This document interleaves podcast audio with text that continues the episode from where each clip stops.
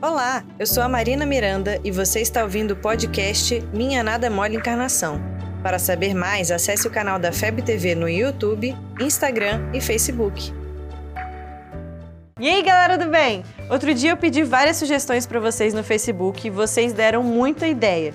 Então hoje eu resolvi falar sobre vegetarianismo, que era um tema que eu até já queria falar.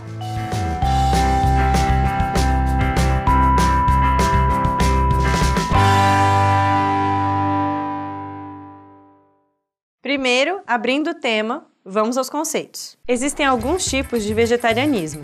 Tem o vegetariano que só não come carne. Tem o vegetariano que não come carne e nem ovos. Tem vegetariano que não come carne, ovo ou nenhum derivado de leite.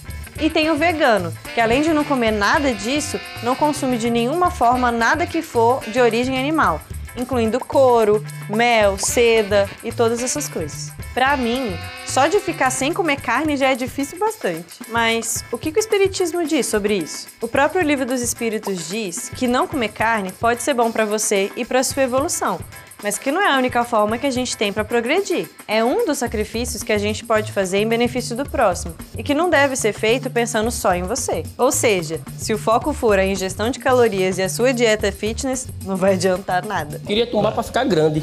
Mas aí tem outra perguntinha logo acima dessa que confunde um pouco a galera, porque diz que a carne nutre a carne. Oh meu Deus, os espíritos estão se contradizendo?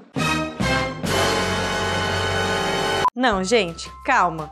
É justamente pegar essa frase isolada de tudo que gera confusão. O que Kardec pergunta é se a alimentação de origem animal é contrária às leis da natureza, ou seja, às leis de Deus. E os espíritos respondem que não. Por sermos feitos de matéria, a gente tem que se alimentar dessa forma, porque de outro jeito o corpo não sobrevive. E eles continuam dizendo que a gente tem que se alimentar conforme a nossa organização, ou seja, de acordo com as nossas necessidades e as nossas possibilidades. Contextualizando mais ainda, esse livro é de 1857, quando os próprios conhecimentos sobre os alimentos e dos possíveis substitutos da carne não eram tão conhecidos. Logo, comer carne era sim uma necessidade. Na pergunta anterior, sim, estamos lendo de baixo para cima.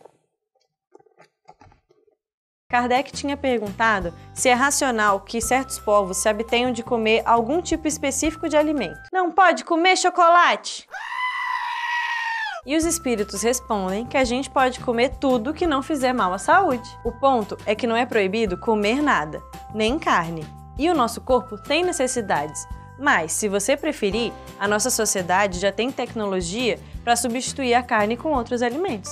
E que sim, se você conseguir ficar sem comer carne sem ser um ato egoísta e sem prejudicar o seu corpo, vai ser um belo ato em nome do próximo. Então descobrimos a solução para os problemas da humanidade?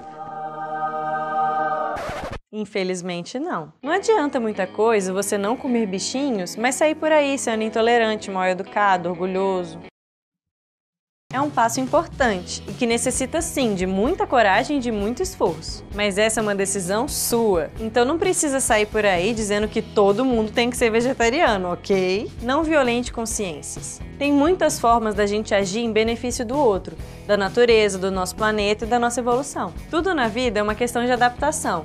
Quanto mais evoluído a gente for, mais sensível a gente vai estar para essas coisas. Um dia o nosso corpo vai ser tão fluido que nem essas necessidades a gente vai sentir. Por enquanto é um desafio. Se você já consegue, parabéns! Dizem que Chico Xavier adorava uma carne de porco, mas com certeza ele consumia isso de uma forma saudável e sabia se alimentar das boas energias dos dois planos.